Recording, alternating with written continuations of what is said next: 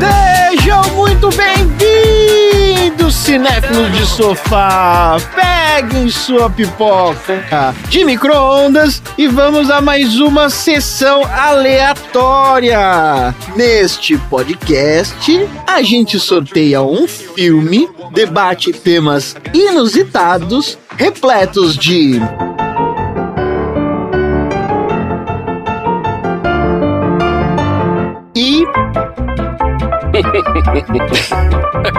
Você não tá vendo? Você não tá vendo a legenda, ouvinte? eu sou o Tonzeira e André. Ah,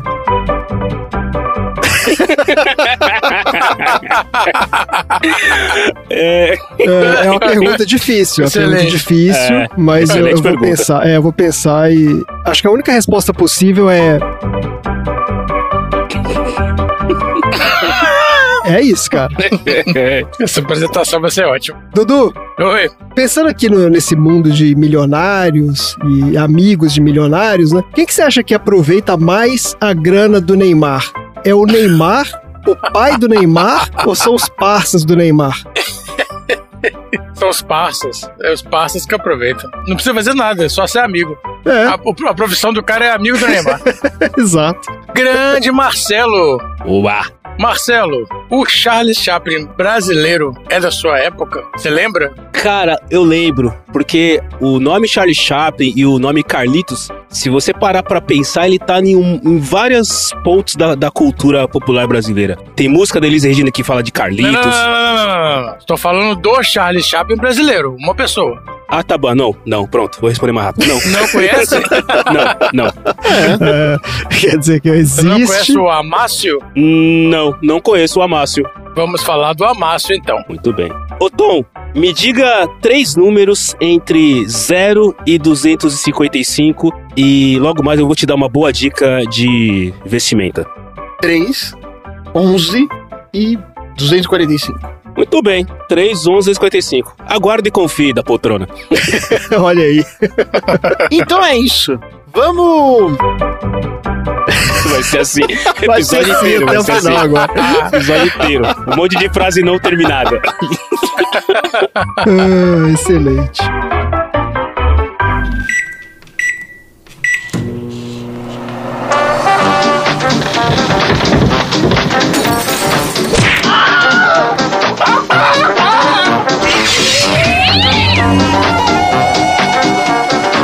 Sessão aleatória.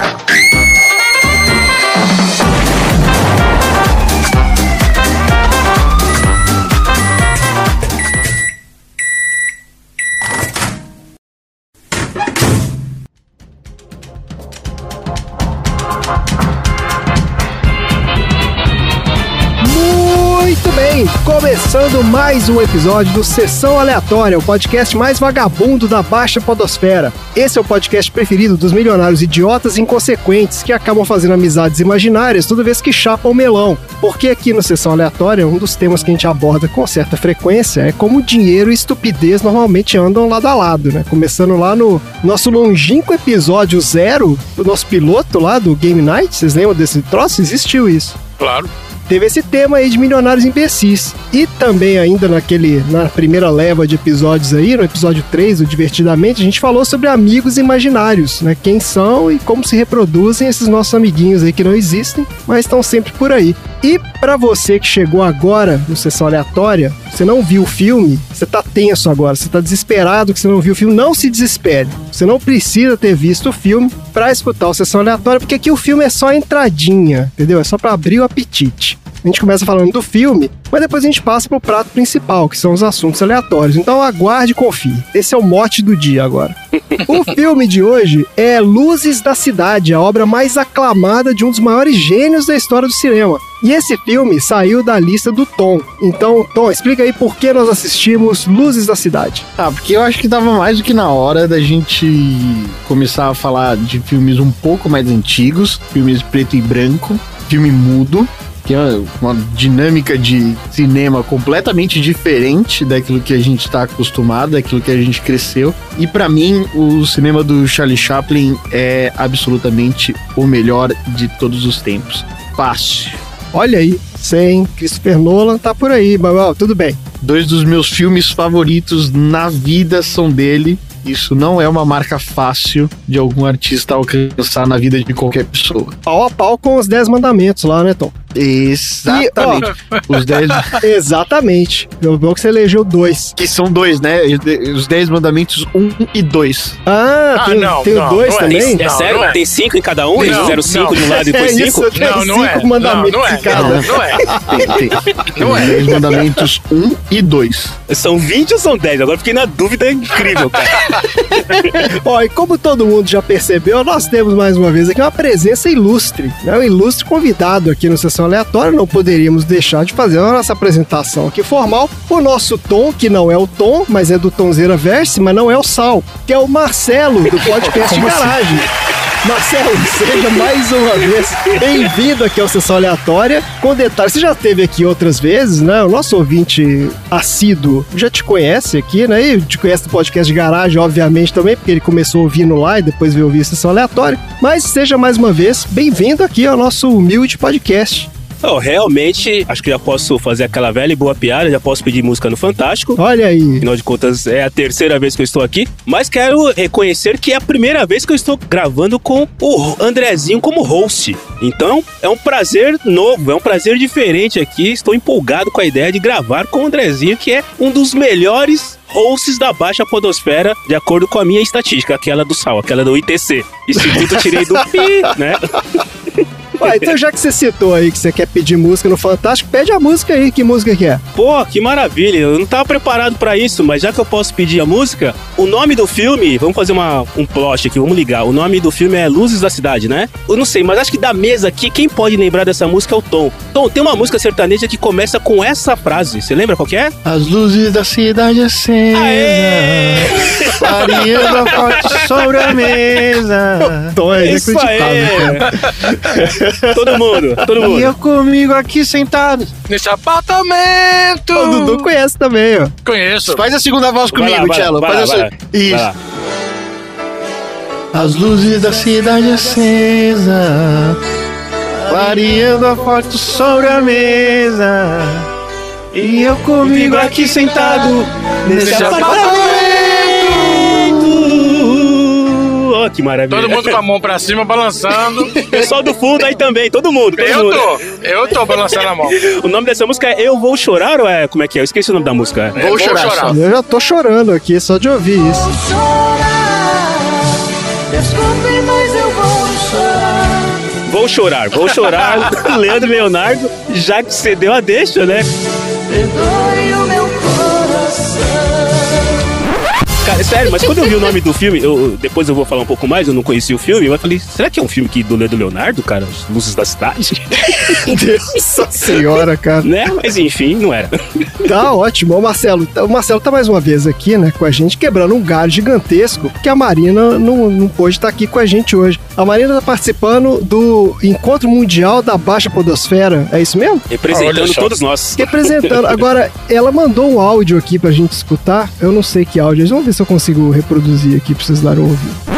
Ui, aqui, acabei de chegar na convenção anual para podcast da Baixa Podosfera. Eu preciso garantir a quinta-feira por sessão aleatória pro ano que vem. Só que o seguinte, eles vieram com uma história de que a gente tem que ter alguma novidade pros aleatórios no ano que vem.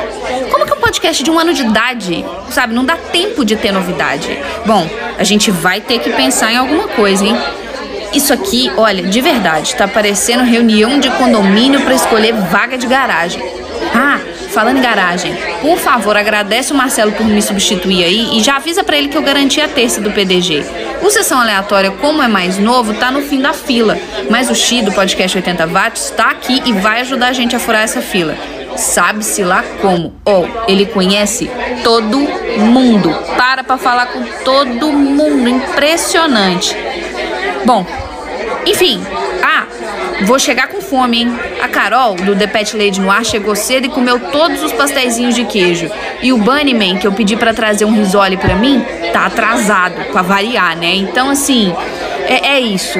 Ai, deixa eu voltar pra lá que eles já estão chamando todo mundo pra dentro do auditório. Beijo. Como é que para isso aqui? Olha aí. Vocês Muito escutaram o bem. recado? É isso aí, o coletivo Baixa Fodosfera aí marcando presença no- na convenção anual dos podcasts Baixa Fodosfera. Qual é a sigla disso? lá, não é? Negócio complicado lá, galera comendo a coxinha toda, não sei o quê. Isso aí, Marcelo. Então, mais uma vez, obrigado pela sua presença aqui. Vamos ver o que, é que a Marina traz, então, desse encontro mundial aí da Baixa Podosfera. Diz que vai ter novidades, não sabemos quais são, mas, né, aguardamos aí, então, para ver o que, que será decidido lá pelos nossos mestres, nossos donos da Baixa Podosfera. Beleza, moçada. Então, bora pro filme? Bora! Vamos lá então. Luzes da Cidade é um filme de 1931, dirigido por Charles Chaplin, com o roteiro do próprio Chaplin, Harry Carr e Harry Crocker. O filme estrela o Charles Chaplin no papel do vagabundo, a Virginia Cheryl como a florista cega e o Harry Myers como o milionário excêntrico. Eu vou dar uma pincelada rápida aqui na carreira do Chaplin. Charles Chaplin é um dos artistas mais importantes da história do cinema. E a sua persona cinematográfica, né, que é o vagabundo, é um dos personagens mais icônicos da cultura ocidental. Todo mundo lembra, né? Quando você vê, você pode ver a silhueta né, daquele chapéuzinho e a bengalinha, o cara andando, você já sabe que é o cara, né? O Chaplin começou a carreira dele criança, cara começou a carreira aos 10 anos, em 1899, como parte de um grupo de dançarinos. E depois, aos 14 anos, ele começou a trabalhar como ator de teatro. Daí, rapidamente, ele se encontrou como comediante, né? Fazendo um, um bate sucesso lá como parte de um grupo de comédia inglês. Tipo, era um, do Monty Python lá da época. Será que ele fazia parte de uma boy band? Tipo, dançarino, né? Eu com 10, com 10 anos de idade, cara. Eu sei que aí, ó, depois que ele entrou nessa trupe de comediantes aí, os caras foram fazer umas turnês nos Estados Unidos. Na segunda turnê que ele foi lá, ele recebeu um convite pra ir trabalhar no estúdio de cinema. Pra atuar como comediante lá. Então ele se mudou para os Estados Unidos, né? E aí efetivamente começou a carreira dele no cinema. Depois dele atuar em alguns filmes, ele rapidamente se interessou pelo processo de fazer os filmes. Daí ele passou a dirigir os filmes dele no mesmo ano que ele começou a trabalhar lá, em 1914. Com quantos anos isso? Não, aqui ele já estava mais velho, né? 1914, já tinha 20 e poucos anos aqui. E olha só, a quantidade de produção dele é absurda, porque ele chegava a dirigir um filme por semana. Caramba! Que isso? É, porque assim, era curta-metragem, 20 e poucos minutos, mas mesmo assim, cara. Eu vou dar uma recomendação aqui pra quem se interessar, que é o filme que chama Chaplin, que é a história do Charles Chaplin, que é com o Robert Downey Jr. Ferro lá, Robert, isso, Robert Downey Jr. Cara, eles mostram como é que os caras faziam o filme. Tipo, não tinha roteiro. O cara tinha uma ideia lá que era assim: ah, é uma festa, aí você vai entrar ali e você vai fazer uma confusão lá qualquer. Daí o diretor ele vai falando pros caras, tipo assim: ó, agora olha pra ela, agora flerta com ela, agora, Fulana, você olha pra ele de um jeito esquisito. Fulano é o marido da mulher, né? Você, ó, agora olha pra ele e tenta dar um tapa na cabeça dele e tal. E o cara ia fazendo isso, cara, e montando a cena na hora. E os caras iam fazendo. É um troço muito doido, cara. Um troço muito louco. Hoje tem o que nós temos relativamente parecido com isso hoje são os espetáculos de improviso, que tem um título, um assunto, uma ideia, e aí os atores improvisam em cima dessa ideia. Mas em 1930 é alto nível, né, cara? Não, isso aqui a gente tá em 1914 ainda, cara. Olha só. 14, 14, É. nossa senhora. Foi aí que ele começou a desenvolver essa persona dele, né? Que é esse personagem do vagabundo, né? No Brasil se chamava de Carlitos. Mas ele começou a criar esse personagem nesses filmes ainda, né, curtas. E esses personagens, esses filmes dele fizeram um mega sucesso, né? Exibidos no mundo inteiro. Então, assim, poucos anos depois, ele ainda com 20 e poucos anos, já era uma mega celebridade no mundo do cinema, né? Em 1919, ele fundou a United Artists, que era uma produtora. Então ele fundou essa empresa junto com os amigos dele para produzir e distribuir os filmes. Então, além de tudo, ele passou a ter controle total das obras dele. E aí ele começou a trabalhar nos filmes de longa-metragem. O primeiro foi O Garoto, 1921. Depois vieram Casamento ou Luxo, 1923. Em Busca do Ouro, de 1925. E O Circo, 1928. Todos esses filmes estouravam a bilheteria. Assim, era tipo, era os block, era a Marvel da época, entendeu? Quando ele fez esse Luzes da Cidade, que é o filme que a gente vai falar aqui, 1931, ele já era um diretor aclamado. O cara já era mega celebridade. Depois desse filme, ele ainda veio dirigir mais 10 longas. E alguns são considerados obras-primas do cinema, como Tempos Modernos, de 1936, e O Grande Ditador, de 1940. O último filme dele foi A Condessa de Hong Kong, de 1967. E ao longo da carreira dele, cara, ele dirigiu mais de 80 filmes. Nossa Eita. senhora. Cara, um gênio, não. Mas ele não atuou em todos os filmes que ele dirigiu, certo? Cara, ele não atuou em todos, mas ele atuou na grande maioria. O que é um trabalho absurdo, cara. Você dirigir e atuar no mesmo filme. Porra. A gente é- vai falar um pouco mais disso quando a gente for falar dos bastidores, mas basicamente é o seguinte: o cara ele roteirizava, ele dirigia, ele editava, ele atuava e fazia tudo nos filmes, cara. Eu li algumas fontes aqui falando da vida dele, inclusive os caras falam que ele chegava a filmar ele fazendo os papéis dos outros personagens para os atores imitarem ele, entendeu? Porque assim, ele queria fazer tudo do jeito dele, cara. É impressionante esse cara. Nossa. Bom, mas vamos lá então, falar da sinopse do IMDB desse filme aqui. Com a ajuda de um homem rico, bêbado e imprevisível, um vagabundo ingênuo que se apaixonou por uma florista cega tenta conseguir dinheiro para fornecer ajuda médica. E é isso. Ah, Ajuda médica. Essa não tá muito longe, né? não, eu diria que de várias sinopses do IMDB que eu escutei, essa tá bem próxima de ganhar uma nota 4,5. Assim. Olha aí. Essa aí é surpreendente mesmo. É, essa aqui até que não. O cara pelo menos viu o filme até o final. Já é impressionante do MDB. Tá, eu fiz uma outra sinopsezinha aqui, não é muito maior que essa, não. Mas é o seguinte: um vagabundo vivido pelo Charles Chaplin se apaixona por uma florista cega que o confunde com um homem rico quando a porta de um carro se fecha no momento em que ele se afasta dela. Naquela noite, esse mesmo vagabundo se encontra por acaso com um milionário bebaço que quer se matar. E ele acaba salvando a vida do cara, né? Daí o milionário faz amizade com o vagabundo e juntos os dois saem pra dar um rolezinho na night, onde eles aprontam várias confusões. Só que a amizade só rola enquanto o milionário tá chapado, que é toda noite, né? Então assim, Dupla personalidade, né, cara? exato, é, rola essa dinâmica, né? Que ele encontra o milionário bebum à noite, eles vão pra farra e no dia seguinte o cara não lembra nada, toca ele de casa, né? Briga com o cara, é foda.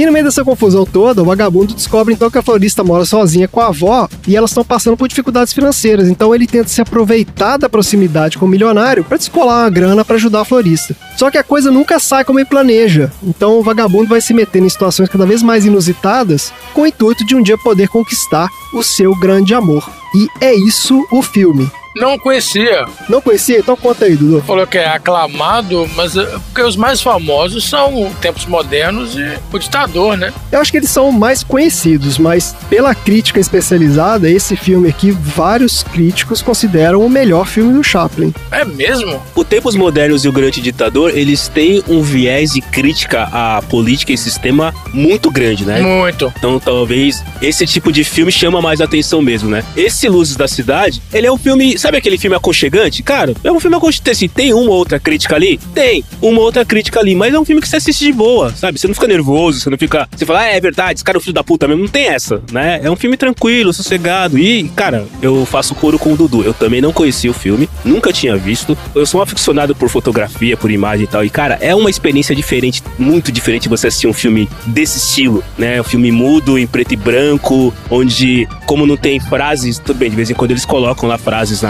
O ator ele mexe a boca, né? Como se ele estivesse falando, e eles colocam lá na tela lá o que o cara falou. Mas o quanto que o ator ele tem que efetivamente expressar situações com o corpo, não só com o rosto, com o corpo, pra você entender o contexto da história, né, cara? É muito louco isso, muito legal. E ele é um cara impecável na arte de fazer isso, né? Uhum. Impecável. É legal dizer aqui que Tempos Modernos e Grande Ditador, quando eles foram lançados, eles já foram lançados baseado numa polêmica muito grande da vida do Charlie Chaplin, que ele sempre foi acusado de ser um cara comunista pelos Estados Unidos. Ele sequer era mencionado na grande trilha de filmes, assim, dos grandes lançamentos da época, levando em consideração que ele foi um dos primeiros a fazer filme com sonorização gravada na hora e também um dos primeiros filmes a ser com fala gravado na época. E mesmo fazendo filme tão inovadores naquela época, ele não era nem mencionado, justamente porque o governo dos Estados Unidos, sem nenhuma prova, o acusava de comunista. Tá, e governos desde sempre acusando sem provas, né? Desde que o mundo é mundo. E só lá, lá pro final da vida do Charlie Chaplin, depois de proibido algumas vezes de estar nos Estados Unidos, é que realmente foi acolhido pelo governo, óbvio, numa grande negociação ali, para poder receber um Oscar pelo conjunto da obra. É, esse filme que eu comentei aqui, o Chaplin, ele conta bem essa história mesmo. Esse Luzes da Cidade ele fez em 1931, né? Só que na verdade ele começou a fazer esse filme bem antes. Eu vou falar um pouquinho mais disso lá na frente. Mas ele foi muito impactado pela Grande Depressão, né, de 29. Que os Estados Unidos todo foi mega impactado, faliu um monte de empresa, um monte de gente perdeu emprego e tal. E ele se sentiu muito, tipo, um cara que tinha voz. Ele sentia que ele era um cara que tinha muita influência, né? Então ele queria fazer alguma coisa em relação àquela situação lá. E aí que veio esses próximos filmes dele, que é o Tempos Modernos e o Grande Ditador, que são filmes que têm essa pegada mesmo, assim, já bem mais. Quer dizer, o Grande Ditador é, é mais em relação ao fascismo, né? O Tempos Modernos é que é bem essa crítica do capitalismo e tudo. E aí, realmente, o cara do FBI lá, o, aquele Hoover, né, vai pra cima dele e começa a fazer um mega dossiê do cara e tal. E aí conta toda essa história ali. É bem interessante esse filme, viu? O filme não fala tanto sobre a questão cinematográfica, se a técnica cinematográfica e tal. Ele mostra mais a vida pessoal do cara, e, tipo, todos os rolos dele, né? O cara teve não sei quantas esposas, foi acusado de ter engravidado uma menina, não sei o quê. Tem várias histórias lá, né? É bem interessante mesmo, mas tudo permeia essa história aí, né? Ele ter se tornado meio persona non grata nos Estados Unidos depois de um tempo. Tanto que ele saiu depois dos Estados Unidos e não pôde voltar mais, né? E acho que é isso aí, né, Tom? Depois ele só voltou muitos anos depois, Muitos anos depois. só pra receber o Oscar lá de carreira e tudo mais. Mas é uma carreira incrível, cara. Esse filme eu recomendo, viu? Esse Chaplin, bem legal. Depois vocês assistam lá, que vai falar um pouco mais. Agora, eu também não tinha visto esse filme e o que eu achei inacreditável, cara. Primeiro que assim, eu, quando eu fui ver, eu fui naquela meio. Igual quando a gente foi ver o aquele filme do Xi lá, como é que chamava? O Cegos, Surdos e Loucos. Eu falei, cara, eu vou ver um filme aqui que assim, eu vou ter que, sabe, desconectar do mundo aqui, porque esse filme é de outra época e eu não vou me conectar muito com esse filme. Eu quero ver mais por curiosidade pra ver como é que era. Mas, cara, no meio do filme, eu me peguei ali. Tipo assim, cara, como é que esse cara vai resolver esse problema aqui? Como é que ele vai arrumar a grana pra mulher, entendeu? Tipo assim, É, você vai se pois é. envolver. Cara, o filme é muito bem feito, cara. Você, eu me Muito. envolvi pra caramba no filme. No final me emocionei lá com aquela cena do final. Achei linda a cena. Então, assim, é um baita filme. E, tecnicamente, aquelas cenas ali é tudo muito bem feito, é muito bem coreografado.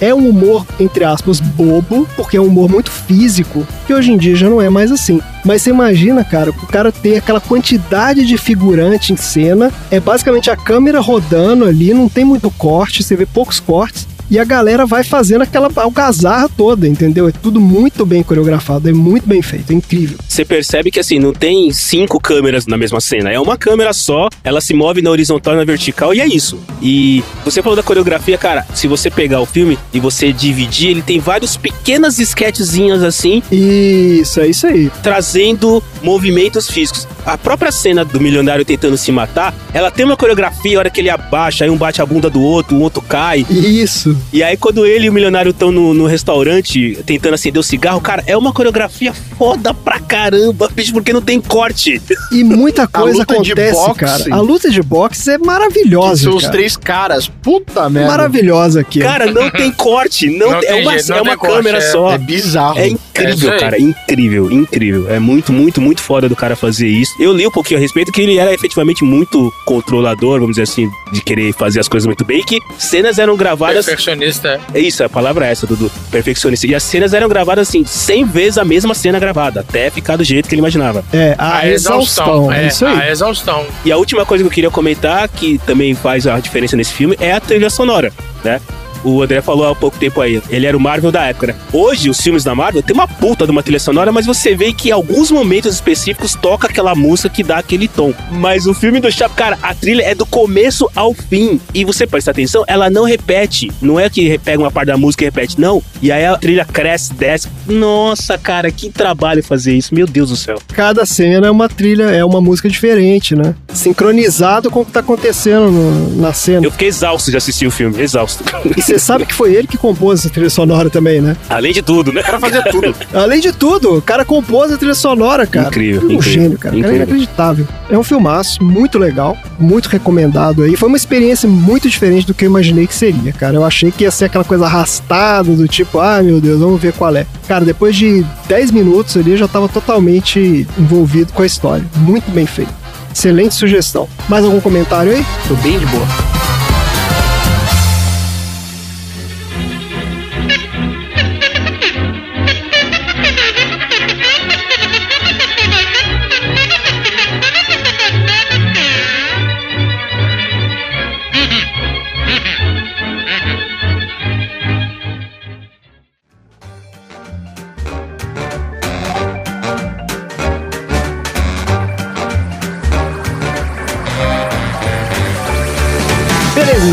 Pouco então da produção do filme. Tenho umas curiosidades aqui pra gente conversar.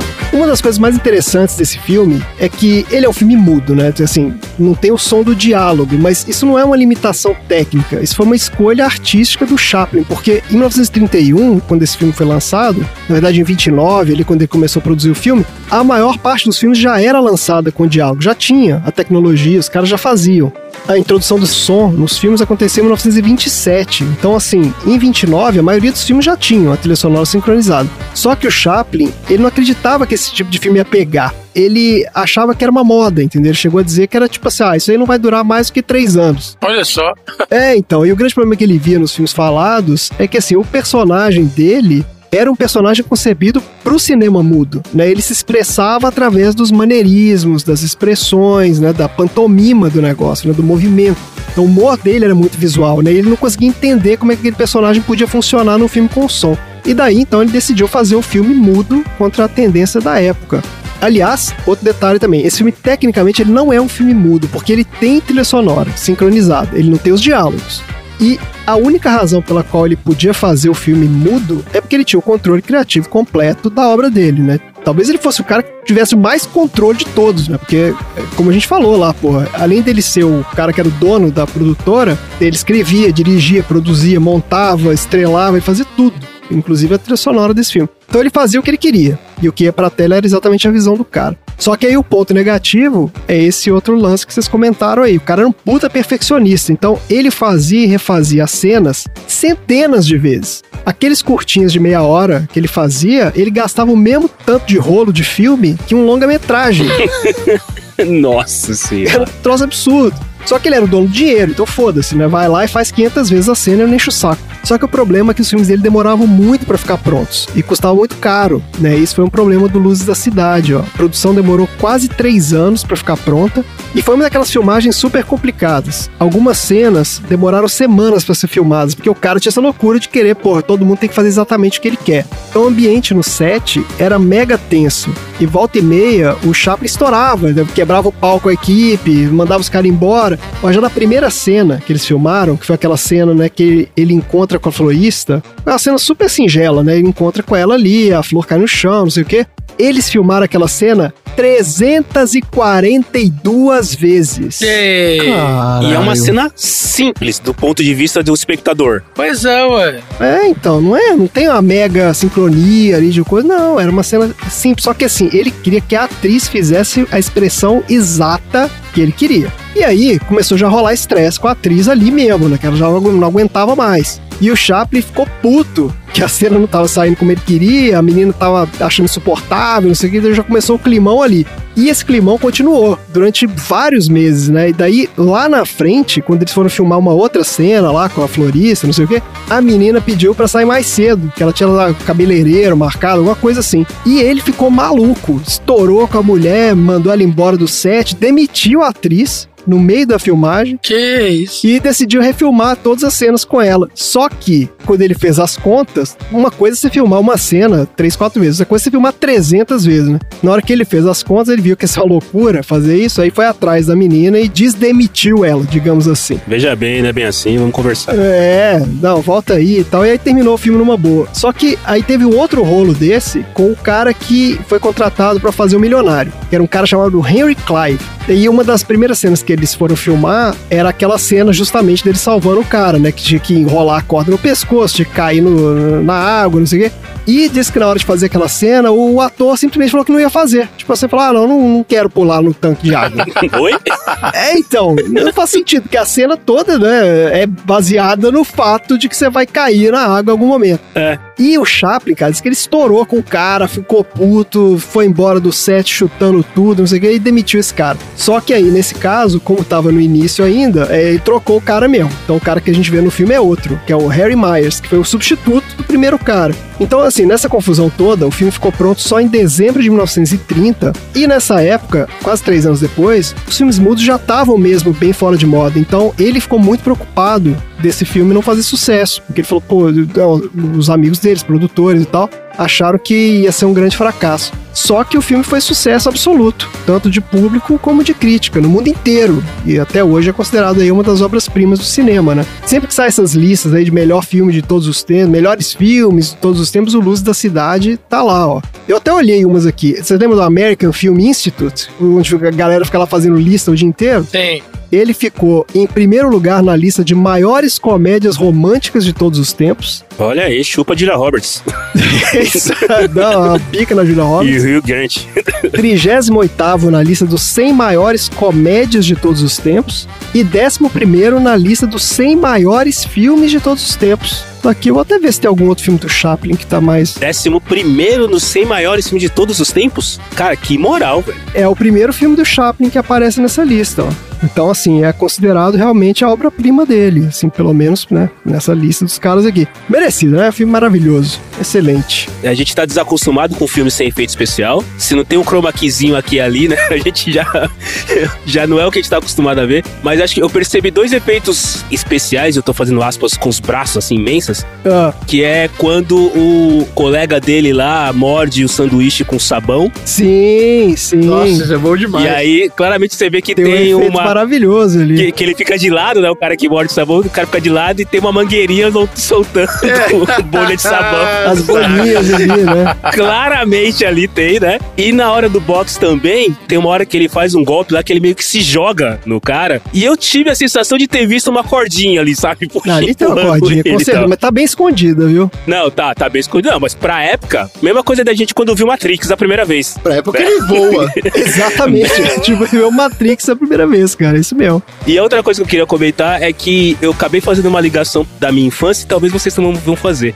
Cara, aquelas sketches que o Didi, o Renato Aragão fazia, que não tinha som, e ele cruzava a perna, descruzava e cruzava e caía do banco, pra mim ficou muito claro que é inspirado no jeito do Chaplin fazer as sketches Ah, dele. total, né, cara? Fazer a coreografia, dar porrada no cara e abaixar e dar outra porrada no cara. Ficou, eu me Não, lembrei a, muito a assim luta dessa de parte. boxe, aquelas lutas de boxe do, do Didi é igual aquela luta de boxe ali, cara. Então, os movimentos são muito parecidos. Mesma coisa. A dança, o skate A é igualzinho, dança, né, é. cara? Falei, pô, é daqui que veio, né, cara? Só que o Didi fazia nos anos 80, né? 50 anos depois do Charles Chaplin, né, cara? Exatamente. Eu até procurei pra ver se o Didi fala alguma coisa dele, se o Renato Aragão fala, mas não deu tempo, né? Quem sabe Ah, ele no não precisa próximo. falar, cara. Ele não precisa falar. Se ele falar que não é, ele é, um, é, é babaca, Tá cara. certo, não é, é verdade. possível. É muito, é muito na cara, bicho. É verdade. Isso aí, gente. Excelente. Bora então pro troféu aleatório? Bora! Bora. Troféu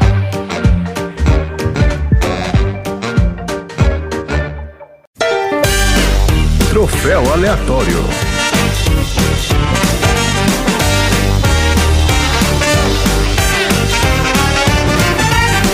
Beleza, gente. Bora então pro troféu aleatório. Marcelo, você que já é de casa, você é um aleatório, você é um dos donos da casa, na verdade, porque a gente usa sua conta aqui pra gravar, inclusive, o negócio. Em você, nada disso é possível. Você é quase o nosso patrão aqui.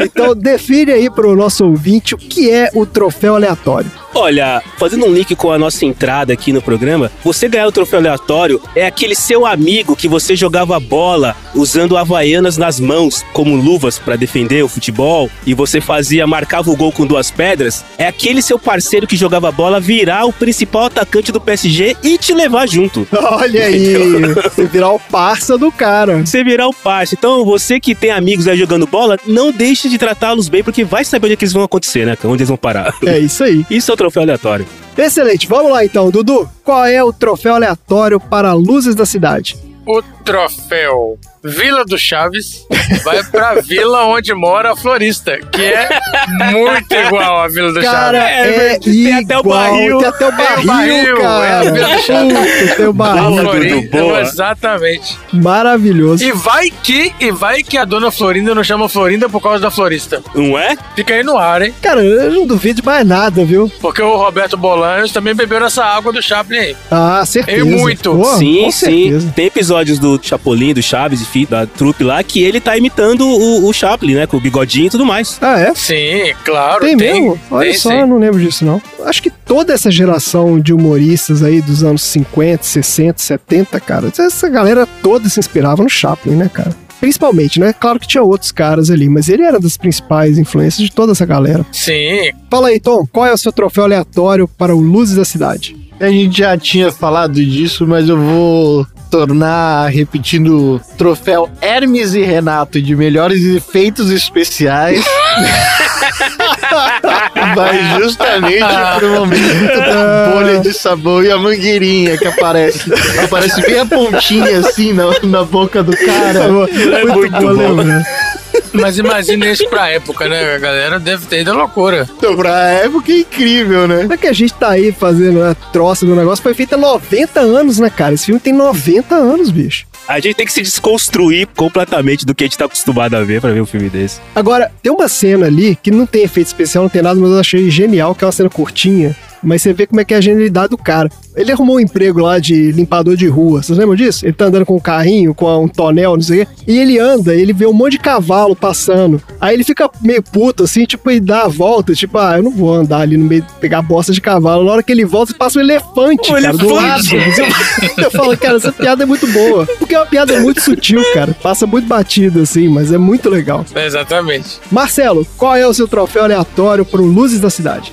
Cara, o meu primeiro troféu aleatório, eu fiquei em dúvida em dois. Mas aí você acabou de me ajudar. Porque o primeiro era justamente o elefante, né? Ah, olha aí. É, Era sintonizados justamente, né? Do nada aparece o elefante andando. No meio da né, cidade, cara. E eu juro que eu fiquei esperando o elefante fazer cocô.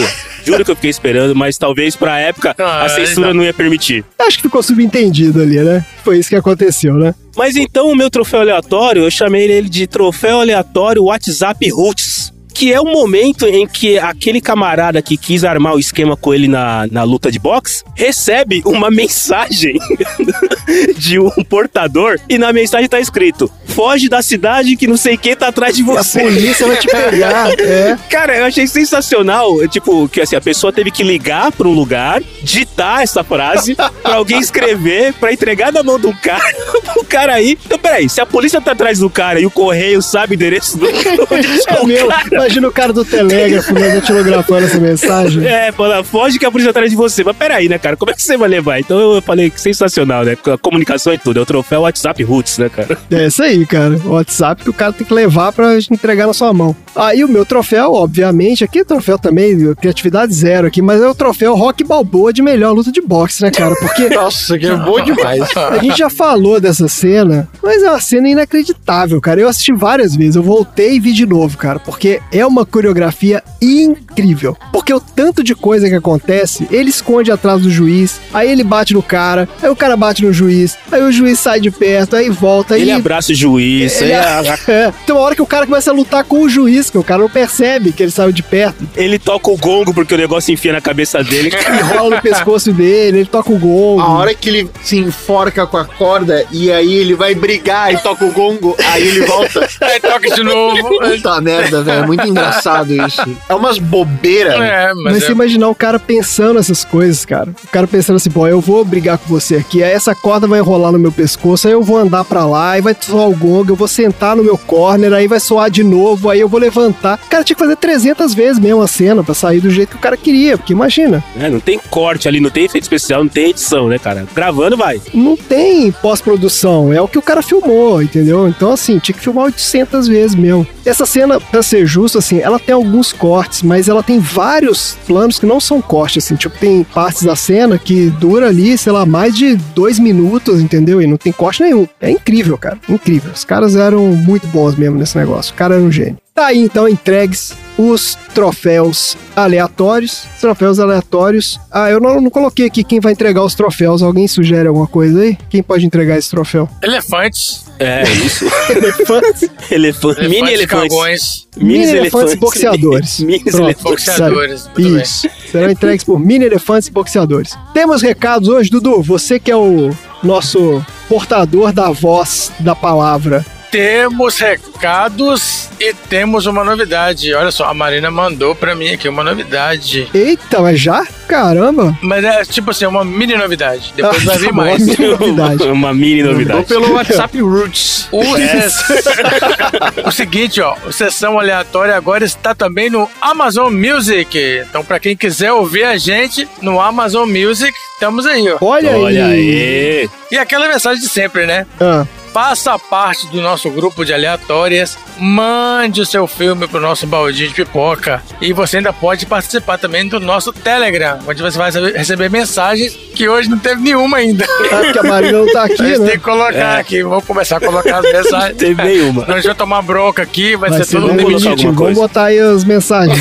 grupo do Telegram, maravilhoso grupo. Você pode se tornar também uma linha na planilha da Marina, que é uma honra maravilhosa. Você tem um número associado ao seu nome. Olha só, quem não quer isso? Estamos chegando ao número 15 daqui a pouco, hein? Números múltiplos de 5 são sempre importantes.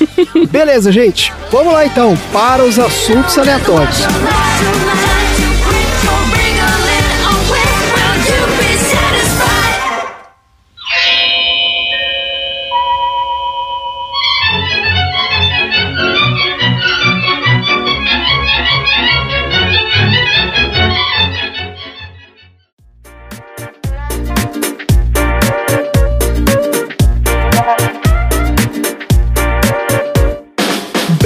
Então, bora para os assuntos aleatórios. Assuntos aleatórios, né? Que são aquele prato principal da nossa refeição. O que, que pode ser o prato principal? Que eu tava pensando naquela festa que ele vai comer é, o espaguete e ele começa a comer a serpentina que cai do teto do, do Espaguete com salão. serpentina. espaguete com serpentina, olha aí. Que prato maravilhoso. Vamos lá então. Dudu, qual é o assunto aleatório da semana? Então, como eu perguntei pro Marcelo, ele não soube responder, mesmo ele sendo uma pessoa mais velha que todos nós. Exatamente por isso, eu já não lembro, Dudu. o Marcelo não lembra do Amácio, mas talvez ele lembre do Mazarop, Mazarop, cara, olha aí. Assisti um dia, um dia desses, inclusive. considerado o Charles Chaplin brasileiro. Pô, maravilha. Vamos então falar do Mazarop. Olha só, o Amácio Mazarop nasceu em São Paulo em 1912. Faleceu também em São Paulo em 81, quando tinha um ano de idade. Ele é um ator, humorista, cantor e cineasta brasileiro. Considerado o maior cômico do cinema brasileiro, é o único artista que ficou milionário fazendo filmes no país. Mas ele era outro cara que era uma máquina de fazer filme. Exatamente, uma máquina de fazer filme. Suas produções foram fenômeno de público por mais de três décadas. Olha aqui, quando ele era pequeno, ele passava longas temporadas em Tremembé, na casa do avô materno. E aí o avô, ele era tocador de viola e dançarino de cana verde. Cana verde? O que é isso? Cana verde é uma dança muito esquisita que eu vou procurar aqui depois. Então procurem aí, procurem cana verde aí pra gente colocar. Dança, dança, coloca assim, dançarino de cana Nunca verde. ouvi falar nisso. Tô trabalhando nisso. Então, olha só, o avô também, ele era animador das festas do bairro. E aí, ele sempre estava em contato com essa vida cultural do caipira, que inspirou ele nos filmes. Em 1922, a família se mudou para Taubaté e abriu um pequeno bar. E o Mazarop começou a frequentar o mundo circense. Só que os pais não queriam que ele frequentasse o mundo circense e vivesse de circo. E aí eles mandaram ele pro tio Domênico, em Curitiba. E aí o Mazarop ficou trabalhando numa loja de tecidos. Com a Revolução Constitucionalista de 1932, o Mazarop estreou na primeira peça de teatro dele. E em 35 ele conseguiu convencer os pais dele a seguir em turnê com uma companhia que ele criou, que era a Trupe Mazarop, que percorreu muitos municípios do interior de São Paulo. Mas ele não tinha grana para dar uma impulsionada na companhia, né, para melhorar. Mambembe, né? Tipo Mambembe Ah, mesmo. Mambembe. Tá, juntou uma galera ali. e Isso, Vamos... formou a galera, tava fazendo circuito aí no interior. Quando a avó dele morreu, a avó materna, ele recebeu uma herança e aí ele comprou um telhado de zinco para fazer um pavilhão. E aí ele conseguiu estrear na capital com a peça dele, né? Com a trupe dele.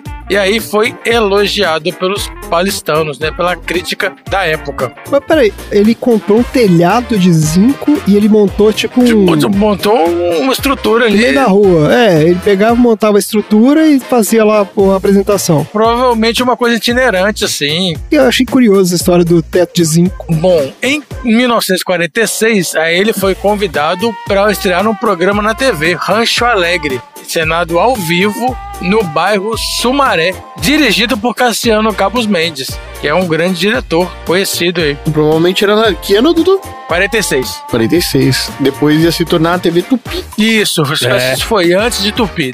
Aí, ó, em 50, esse mesmo programa estreou na TV Tupi. E agora já tinham pessoas mais famosas, atores mais conhecidos, e o Mazarop que tava lá, encenando, cantando valsa, MPB e seresta. Multitalento também, né? Eu tenho uma história muito louca Ah, claro sobre que você tem, mas guarda aí pro final.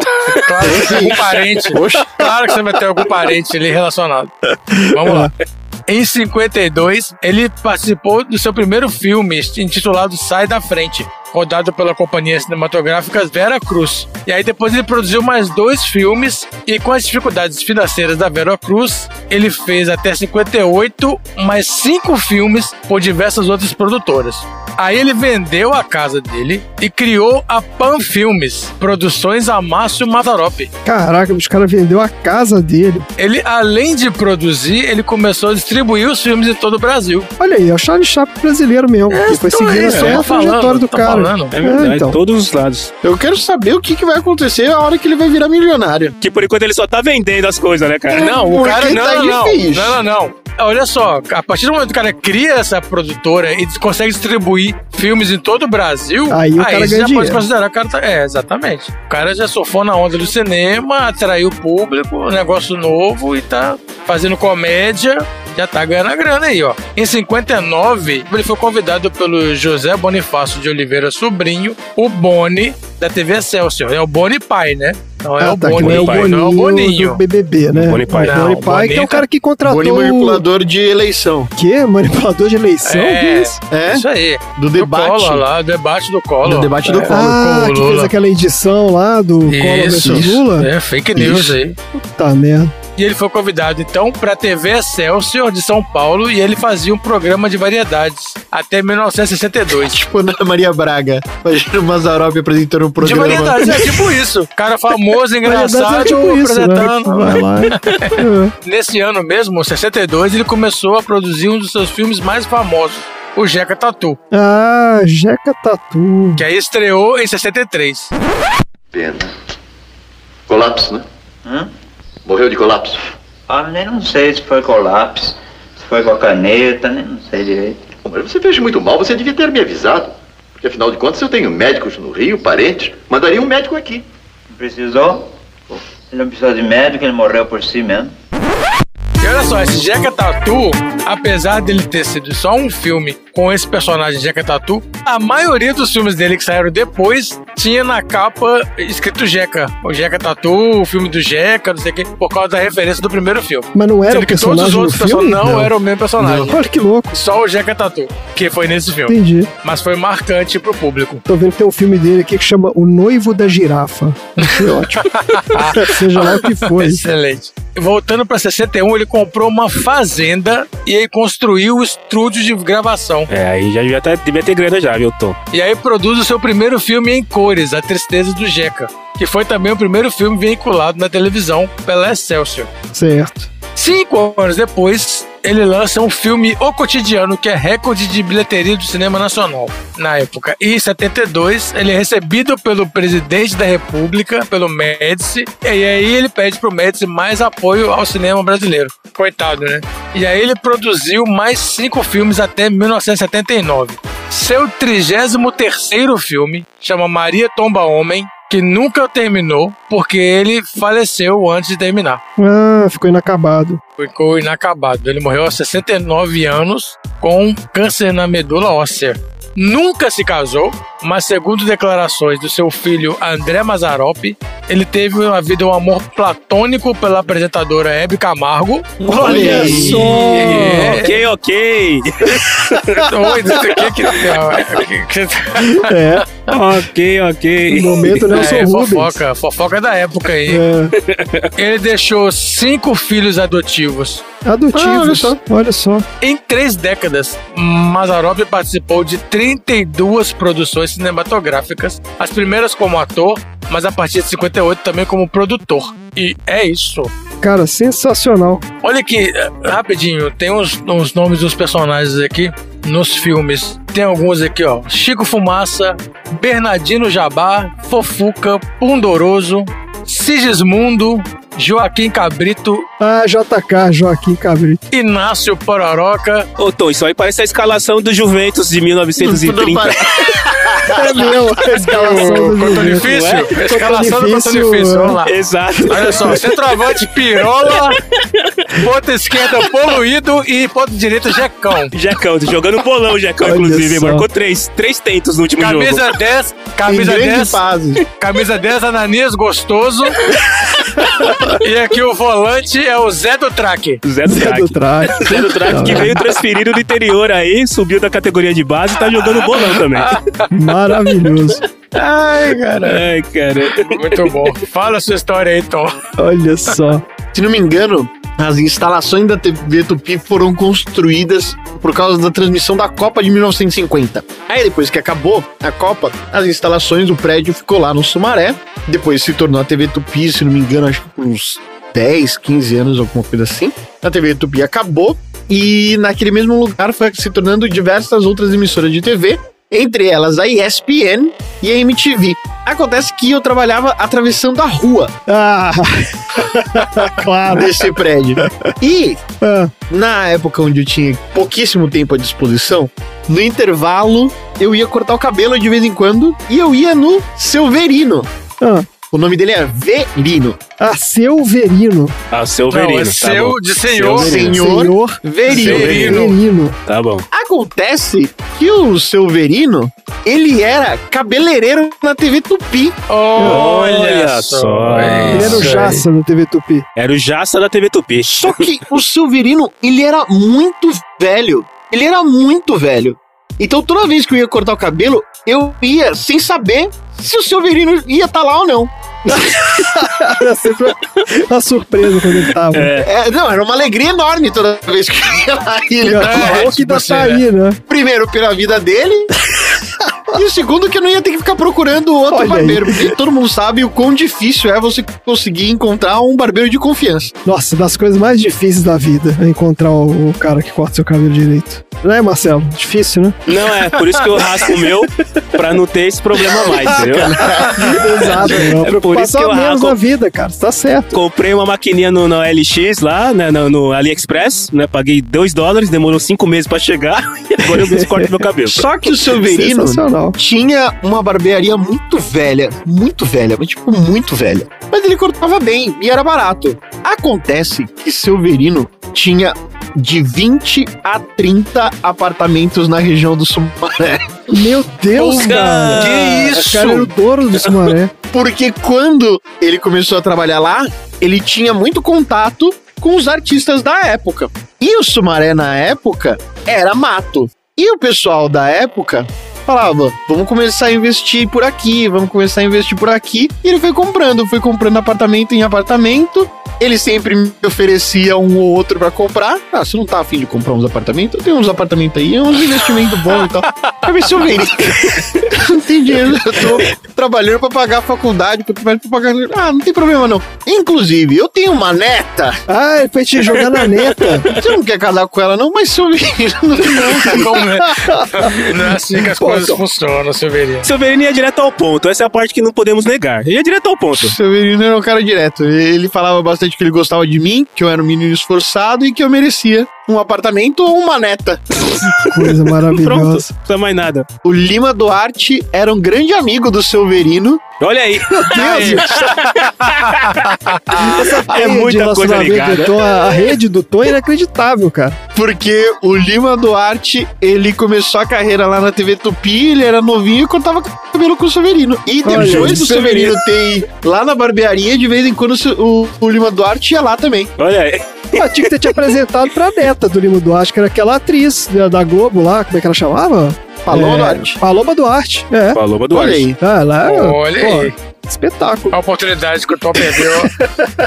Recentemente eu passei pela região lá e a barbearia não tá mais lá. Acho que o Severino também não está mais entre nós. Aí talvez Existe uma grande já não possibilidade. esteja. Acho que Talvez. ele não tá mais entre Pode nós, ser. mas Severino nunca será esquecido. Pô, sensacional, Olha cara. aí. Que bela história essa do Silverino. Gostei. Eu preciso entrar no LinkedIn do Tom, cara. Deve ter uma galera legal ali no LinkedIn. O Obama lá no- na A rede. rede de relacionamentos do Tom é sensacional. É cara.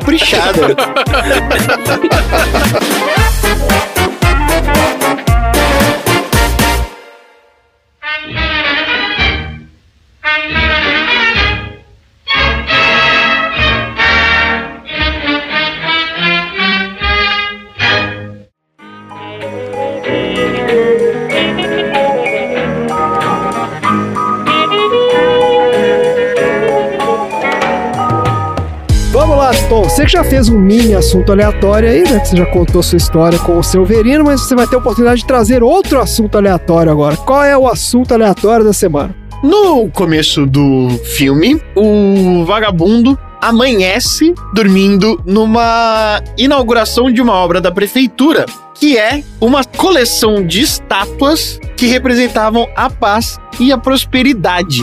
E eu, no meu novo bloco, Toda semana tem um bloco novo. É, inovação. Tonzeira e Teologia, Deus do céu. eu vou falar É. justamente sobre os deuses hindus. Olha que legal.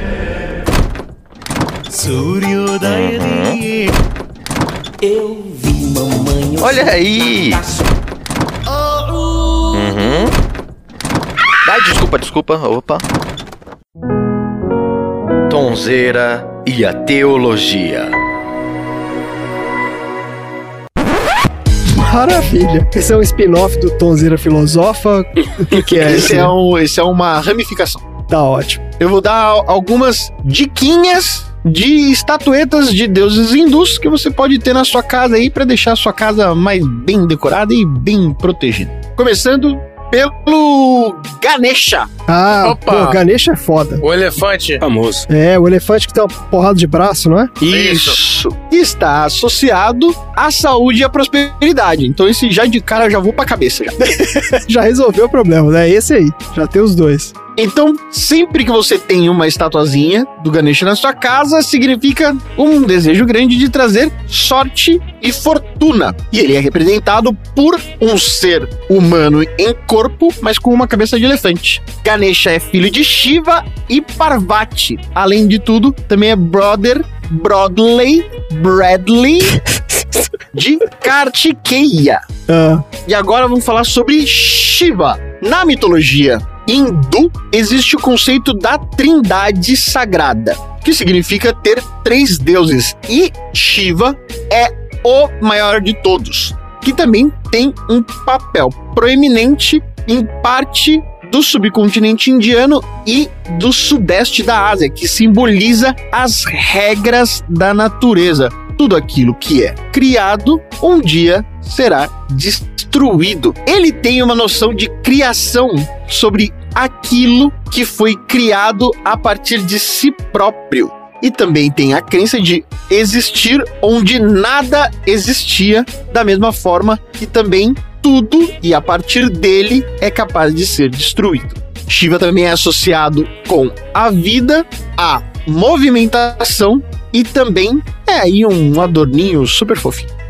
É a filha da Baby Consuelo que chama Sarah Shiva, não é? Não, não é Iroca que chama? Tem Isabelê, Sara Shiva, Ela tem três, é isso aí, Dudu. É Zabelê, Sarah Shiva e, sei lá. Luísa. É, deve ser o mais comum, né? Zabelê, Sarah Shiva e Joana. Eu lembro que teve uma dessas aí que tinha um nome meio estranho, assim, que tinha um nome esquisito, que remetia a alguma coisa assim, e ela mudou de nome e, e o nome que ela mudou era mais maluco que o primeiro nome. Vocês lembram disso? Podemos pesquisar. Depois uma vez a gente Ah, acha. Sarah isso. Shiva, Nana Chara e Zabelê. Aí, tá vendo? Mas vê qual que mudou de nome aí. Marcelo teve um que mudou de nome. Eu acho que foi a, Zab a Zabelê que ela virou pastora, o lance todo, assim. Acho que foi a Zabelê. Enfim, né? Deixa, Deixa lá. lá, Deixa deixa lá. lá. Deixa ela lá. Vamos lá, o que Segue mais, aí, Tom? Segue aí, segue aí. Outra estatueta bacaníssima pra você ter em casa é do Vishnu, Olha. que também é um das três divindades sagradas. E ele é a suposta encarnação da deidade paz e amor. Existem dez encarnações diferentes em Vishnu, que eu não vou falar todos os nomes aqui porque eles são muito complicados de serem pronunciados, mas entre eles Buda e Krishna. Ó, peraí. São encarnações do Vishnu? É isso? É. Achei o Vishnu meio parecido com o Shiva. Agora eu fiquei incomodado com isso. Porque os dois são azuis e os dois têm vários braços. E ter um Vishnu em casa significa trazer alegria, prosperidade e proteção das energias ruins. Então, se você quiser jogar energia lá em cima, Olha aí. Aí sim. tem um Vishnu em casa. Vamos gravar um episódio só sobre o Vishnu pra deixar a alergia lá em cima. Ele tem uma porrada de cobra aqui também, tô vendo. Ele é cercado de cobras. Isso. Tem o Hanuman, que é adorado por ser uma representação da força e da coragem em vida, reconhecido como um ser de compaixão, amor, devoção, inteligência e força. Ele é a figura central na Ramayana e também é muito conhecido por sua grande devoção por Sri Ram. Saúde. O seu nome é derivado de duas palavras em sânscrito, Hanu e Man. Hanu significa mandíbula, enquanto Man significa desfigurado. Isso significa que é um homem com a mandíbula desfigurada. Como é que escreve esse nome? Hanuman? Escreve junto assim? Hanuman? H-A-N-U-M-A-N. Ter uma estátua dessa em casinha traz confiança e força. Vamos lá. A gente vai falar da Lakshmi, que é a deusa da riqueza, da influência e da sorte. Ter uma estátua dessa na sua casa significa trazer riquezas de diversos tipos, tanto material como também espiritual. Ela é esposa do Vishnu e em alguns momentos também é chamada de Shri. Certo. Ela vai estar sempre envolta em ornamentos de ouro e sentada em cima de uma flor de lótus com um pote de dinheiro em ouro nas suas mãos. Ah, Agora a gente vai falar sobre Krishna, que é um dos mais elegantes e magnânimos deuses na mitologia hindu. Ele é a incorporação do amor e da prosperidade. Ter uma estatuetinha, uma prenda de Krishna na sua casa significa você viver sobre a proteção de grande talismã de bondade. Ele é considerado a oitava encarnação de Vishnu, lembra que eu tinha falado lá? que o Vishnu fica reencarnando nessa galera aí. Exatamente. E é mencionado na escritura mitológica hindu chamada Mahabharata. Existem diversas histórias sobre a sua vida. E a vida dele era uma grande aventura, principalmente durante a sua infância. E agora, para terminar, a gente vai falar da Sarasvati, que é a deusa do conhecimento, do aprendizado, da sabedoria e da música. Eu achava que era o Dave Grohl, o Dave da música, o, do, o Deus da música, eu achava que era o Dave Grohl. Mas ela é a deusa. ah, tá, tá. Ah, tá certo, tá certo. ela é tá a certo. deusa. Tá certo, tá certo. E ela é a esposa do Brahma. Olha aí, quem vai fazer a piada? Tá pronto. Já tô esperando. Eu não conheço nada de cerveja, eu não consigo fazer essa piada. Quem vai fazer? Tô me segurando.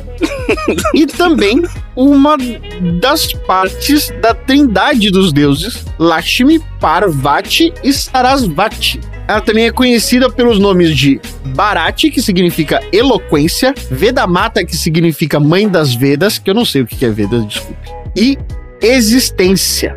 Ela carrega consigo uma planta em suas mãos, enquanto também está sentada numa flor de lótus. As suas outras duas mãos têm um manuscrito e uma reza.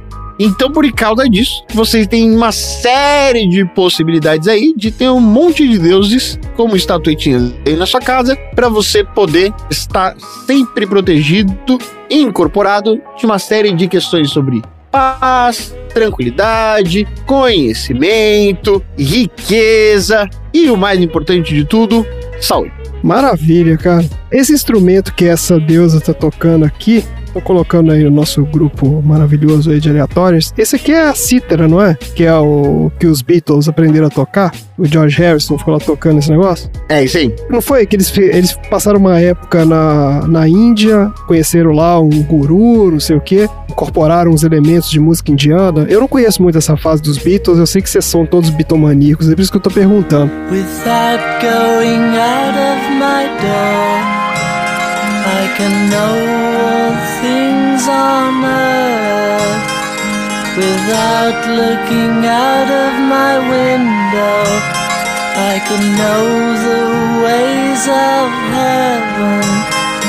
The farther one travels, the less one knows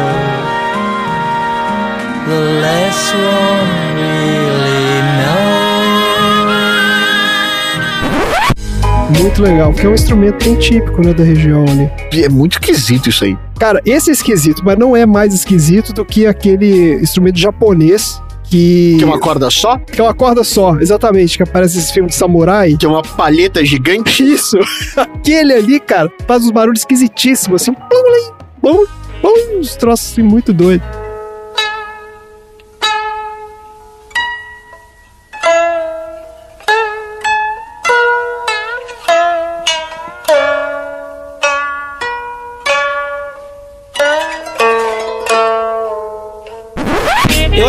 Maluco os caras criarem diversos tipos de instrumentos que são todos baseados em corda. Ou tem mais corda, tem menos corda, ou a corda é mais, mais grossa. É a mesma base, é corda, né, cara? Não precisava criar tanto instrumento baseado em corda assim, né? Eu não conheço muito de teoria musical, mas eu já li de que esses instrumentos orientais, eles produzem notas que não são as mesmas notas que tem na escala do Ré, Mi, Fá, Sol. Tem notas diferentes, cara. A gente aqui chama de nota errada, essas notas diferentes. a gente conhece como da, Não, nota não é. desafinada. É tipo. É, é, é quando aquele cara que não sabe afinar o, o violão. Não, não, né, que e a minha nota é tocar, oriental, ela é diferente, ela não tá na sua escala. É, tipo É, isso, é verdade. entende. Você que é ocidental demais. É. É, tem que expandir os horizontes. Não existe guitarra desafinada, existe você que tá no lugar errado.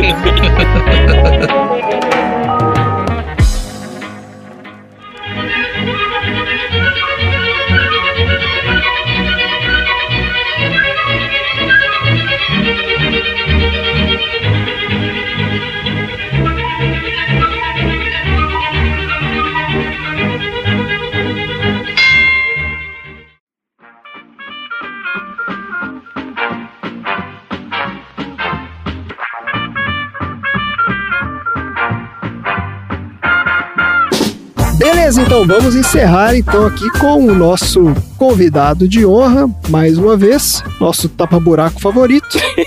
Marcelo, qual é o assunto aleatório da semana? Bom, vamos lá. Uma característica que eu tenho e eu resolvi falar dela porque logo que eu comecei a assistir o filme, eu comecei a assistir o filme no dia que eu tava meio com sono, assim. Eu falei, pô, eu preciso assistir esse filme e tudo mais. E aí começou com aquela cena, eu falei, esse filme tá em preto e branco ou sou eu que meu, meu grau de daltonismo aumentou, né, cara?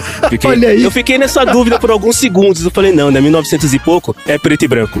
Esse filme é preto e branco ou ele foi feito pelo Zack Snyder e eu não tô É. sabendo? É, tipo, ou, ou é uma direct, uma director's cut, né? Alguma coisa dessa linha, né? Então eu resolvi falar de daltonismo, olha aí. que é um distúrbio, né? Não é uma doença, né? É um distúrbio, uma deficiência a qual eu pertenço e que muito mais pessoas do que vocês imaginam têm essa deficiência. Vamos tentar falar de maneira não profissional, porque não somos profissionais, né? Eu não sou pelo menos, mas a gente tenta. Então vamos lá. Daltonismo também é conhecido como discromatopsia, que, como eu já disse, é uma deficiência na percepção e na distinção das cores. E vocês vão ouvir eu falar a palavra percepção diversas vezes, porque a primeira coisa que eu já coloco na mesa é: as pessoas não enxergam as cores da mesma maneira. O Andrezinho, o Tom e o Dudu que estão aqui na mesa e não são daltônicos, ou pelo menos nunca se questionaram sobre isso, provavelmente se eu colocar uma maçã na frente deles, eles não vão enxergar exatamente da mesma maneira, não vão. Uma coisa normal isso do ser humano. Gentlemen. A cor é diferente? Sim, você vai enxergar a maçã na cor dela, mas você não vai enxergar a mesma cor que o Dudu tá enxergando e a mesma cor que o Tom tá enxergando. Existem micro, micro diferenças para cada um que tá enxergando.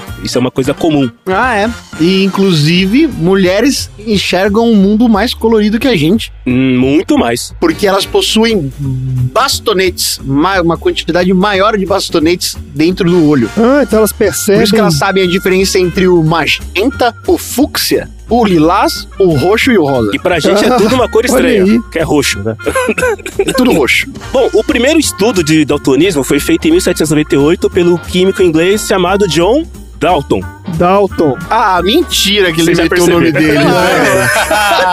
Você não sabia? Não, mas a única vantagem de se descobrir alguma coisa é você poder botar seu nome no negócio. É botar teu nome, Tom. Estamos esperando alguma coisa aí, tonzeira, tonismo. Você tem tonzerismo. Nossa, meu Deus, doutor. É grave. Você terá que viver com o tonzerismo pelo resto da sua vida.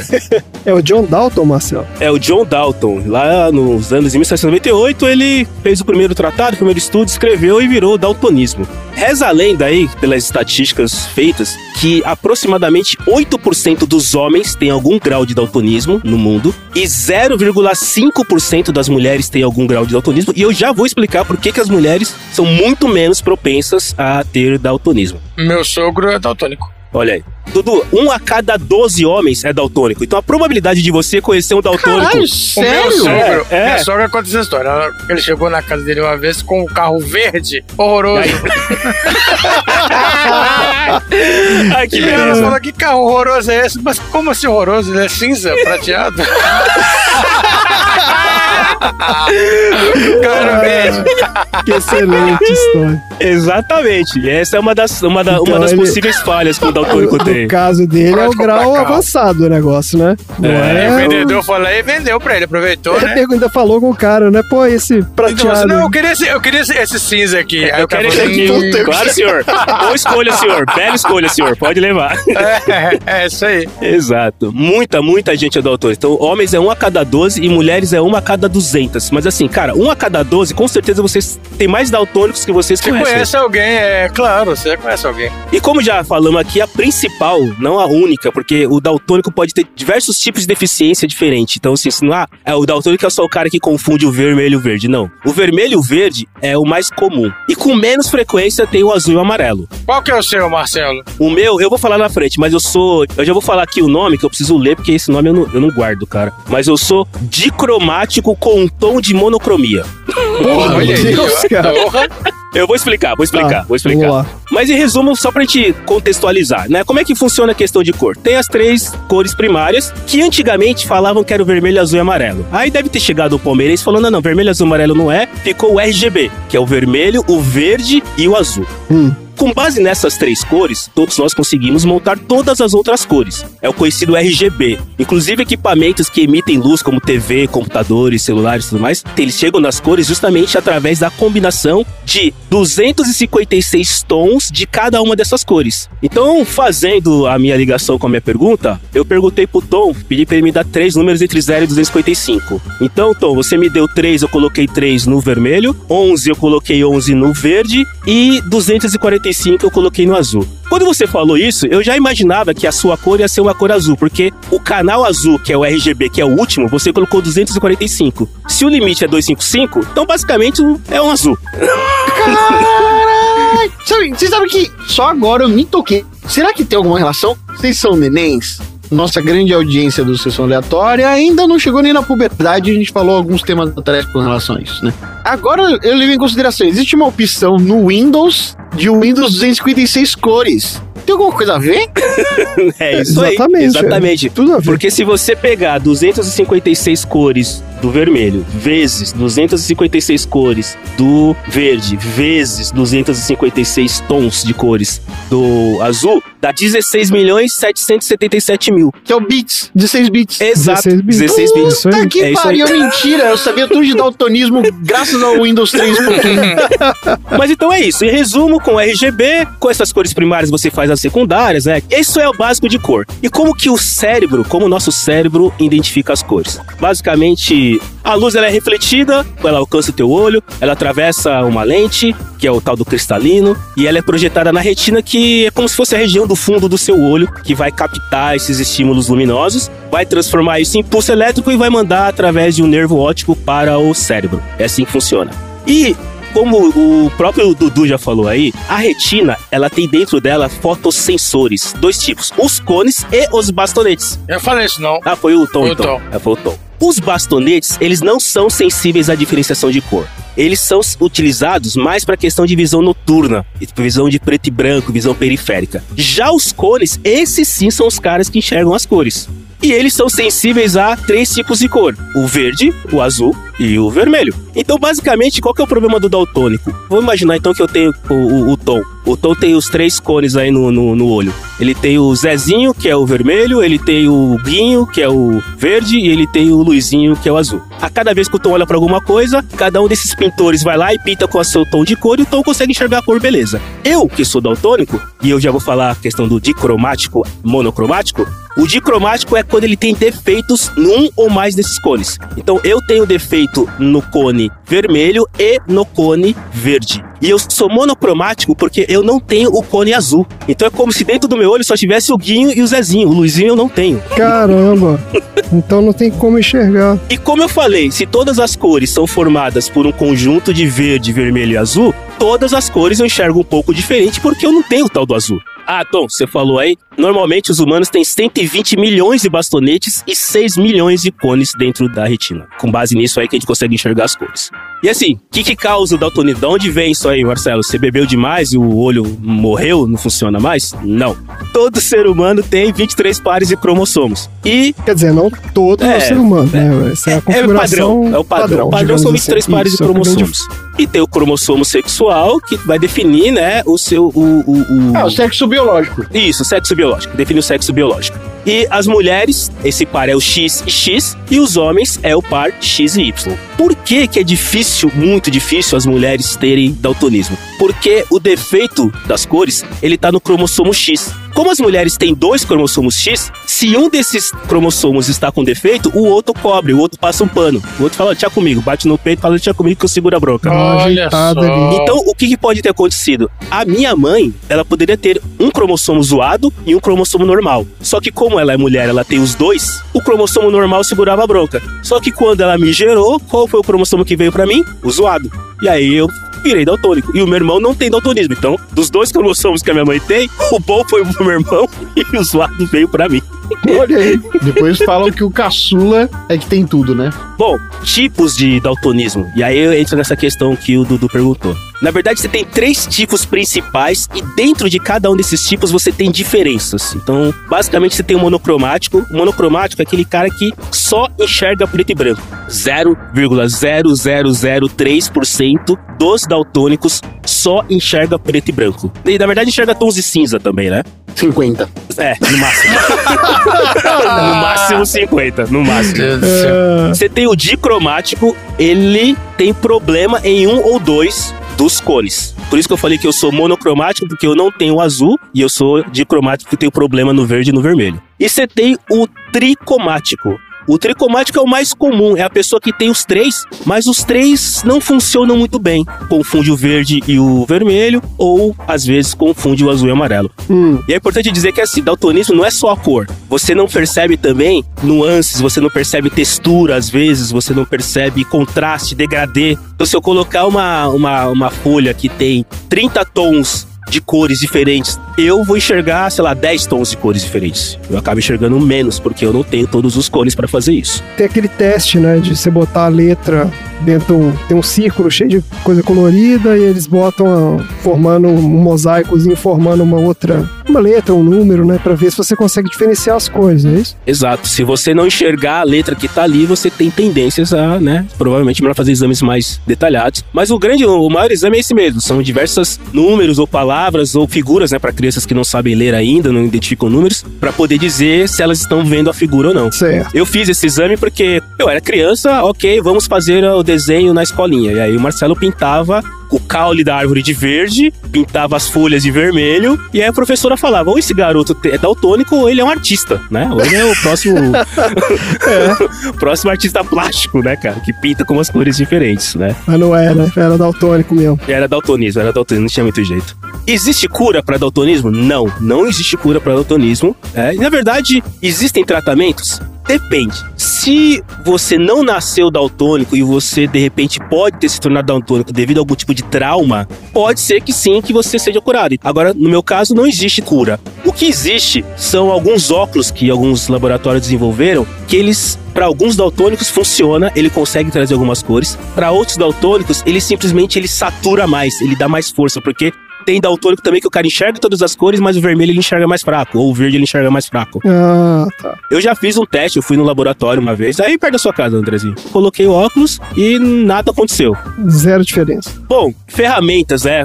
O daltônico precisa de algumas, dependendo do que ele trabalha, o que ele faz, ele precisa de algumas ferramentas, né? De uma certa maneira, interfere pouco na qualidade de vida das pessoas, né? Sei lá, coisa que sempre me perguntam: ah, daltônico pode dirigir? Pode, não tem problema nenhum. Desde que ele consiga identificar. Então existem cidades que fazem com que as lâmpadas sejam maiores, então já tem muito semáforo, que o vermelho é maior, ele fica em cima, ele é o maior. Ah, já vi isso. É. Existe um projeto de lei para que as luzes, as três luzes, elas tenham formas diferentes. Quadrado é o vermelho, o retangular é o Igual o amarelo. controle do PlayStation. Ah, é Exato. interessante, hein? E, ah, é. Exatamente. Mas não dá pra você decorar a posição? Então, mas esse é o ponto. Às vezes, alguns daltônicos, no dia claro, forte, contra a luz, você não consegue ver qual tá aceso. É verdade. À noite, por exemplo, dependendo de onde tá o, o- o semáforo, eu me guio pelos carros da frente. Se o cara freia, a luz do cara acende, eu, o cara Meu tá bom. Deus, né? cara. É bom, né? É, se o cara da frente parou, digamos que, né, uma boa o ideia cara parar para, eu também. paro também. Se ele Se o cara começa, eu parar, eu vou também. parar. Se ele for, eu vou junto, né, O cara? problema é É quando você é o primeiro no sinal ali, né? Aí fudeu. Essa aí- é uma boa estratégia. Inclusive, é bom recomendar para todas as outras pessoas, independente de ser daltônico ou não, se a pessoa na sua frente não parar, você segue. Se ela parar, Você também para. experimente parar também. Preferência. Tem semáforo que tem dois vermelhos em Tem, cima. tem. dois vermelhos, Tem um amarelo Ah, embaixo. é verdade. Mas por quê? Ué, justamente pro, Justamente pro pra isso, cara pra diferenciar. diferencial, ué. Pra, pra diferenciar, pra pessoas que têm dificuldade de algum tipo de, de deficiência, Quanto mais enxergar. você diferenciar um do outro, né? Não, eu pensei aqui em uma profissão que não dá pro daltônico ser é desarmador de bomba, né? Ah, corta o o fio fio verde. vermelho.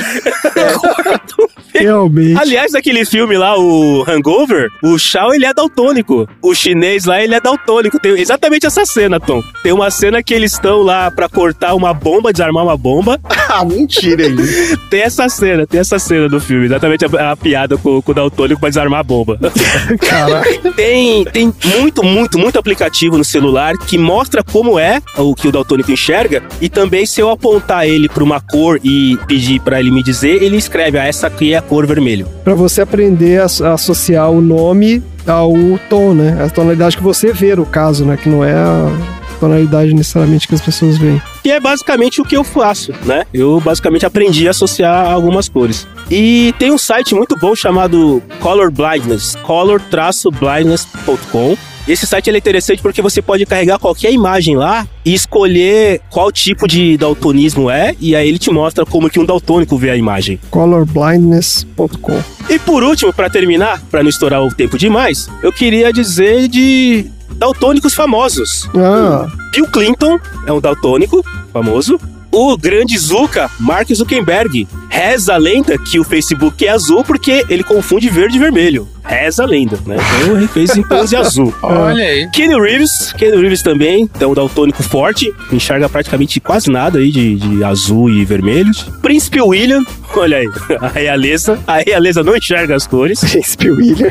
Esse é o parente do Tom aí, ó. Ana Furtado, apresentadora da TV Globo. E Andrezinho, Hum. uma pessoa que você citou nesse episódio logo no começo. Christopher Nolan, ele é daltônico, cara. Olha aí, Por isso que cara. o filme por é isso que o filme nesse só aquilo tomzão lá. Sombrio. Puta merda, é isso Tá mesmo. explicado, o o tá? Zack Snyder deve ser também, cara. Tem, tem que fazer esse teste aí com o cara. Porque esses caras botam esse. É tudo escuro e cinza, né, cara? Não tem cor no filme dos caras. Caralho, como é que você vai ser diretor sendo daltônico, mano? Ah, cara, o Marcelo falou aí, você pode fazer qualquer profissão, é. Você desenvolve, você desenvolve. Assim, vou te falar, Tom, no Excel, eu sei onde tá o vermelho, onde tá o amarelo, quando eu preciso pintar uma célula, eu sei onde tá, entendeu? Eu decorei onde tá. Ah, mas daí é só passar o mouse por cima. Mas, por exemplo, um hobby que eu tenho é fotografia. E fotógrafo tem que editar foto. Cara, eu literalmente decorei o código hexadecimal de algumas cores. Nossa senhora, aí Mentira. é profissional. Eu meu. sei de cabeça de hexadecimal e RGB, sei lá. Por exemplo, creme é 255, 255, 208. Prata, prata é o mais fácil, que é 192, 192, 192. É metade de tudo. É o cinza, né? O famoso cinza. Turquesa, azul turquesa é 64, 224, 208. Eu sei de cabeça aí, isso pra cara. poder editar o Isso negócio. é o. Rayman das cores. que beleza, cara. Maravilha, gente. Excelente, Marcelo. Mais alguma coisa aí, encerramos? Não, é isso aí, é isso aí. Pô, excelente. Ficamos aí conhecendo mais sobre daltonismo, conhecendo mais sobre o Marcelo e suas habilidades aí de Rayman. Podia aplicar isso aí no poker também e ganhar uma grana. Quem sabe, né? Olha aí, vou pensar na ideia. Maravilha. O que, que a gente aprendeu hoje, então, gente? Eu aprendi muita coisa sobre as cores do Windows 3.1. Tô, maravilhado com a história Nada do Windows 3.1. né? Vai instalar o Windows 3.1 aí de novo? Então é melhor você instalar aí, que esse agora você vai usar ele muito melhor. Deu saudade. Marcelo, qual é o RGB do- da tela azul do Windows? Ele é 00246, mais ou menos. Porque é 0 no vermelho, 0 no verde e 246 ali no. Olha aí, que cara. isso? Porque é azul. É o Rayman da cor. Eu aprendi que a Paloma Duarte perdeu a oportunidade da vida dela de casar com o Tom. Olha aí. Pois é. pois é. Só a gente que sabe disso. Ela jamais vai saber dessa história. Jamais vai saber. É. Cara, eu aprendi que o seu Severino, que eu quero chamar de Severino, é praticamente o dono de São Paulo, pela quantidade de prédios e, e lugares eh, comerciais que ele deve ter ainda hoje. A família deve viver só disso hoje. Seu Verino é o Donald Trump de São Paulo. Então é isso, gente. Chega por hoje. Como é que é? Não, Você falou gente viu era Eu falei gente antes. Era hora dele brilhar. Ai, meu Deus. Não, não é isso. Nada a ver, nada a ver. Não é assim. Chega desse trem hoje aí, ó. Fala tchau, gente. Tchau!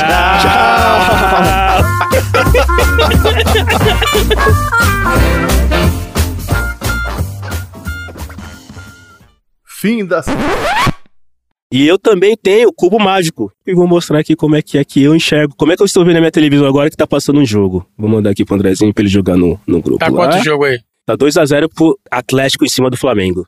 3x0. 3 é boa. Acabou de sair. Acabou de sair o gol. Isso Acabou aí. de sair. Boa. 3x0. Renato Gaúcho chorando. Chupa Flamengo. Isso aí. fim da sessão.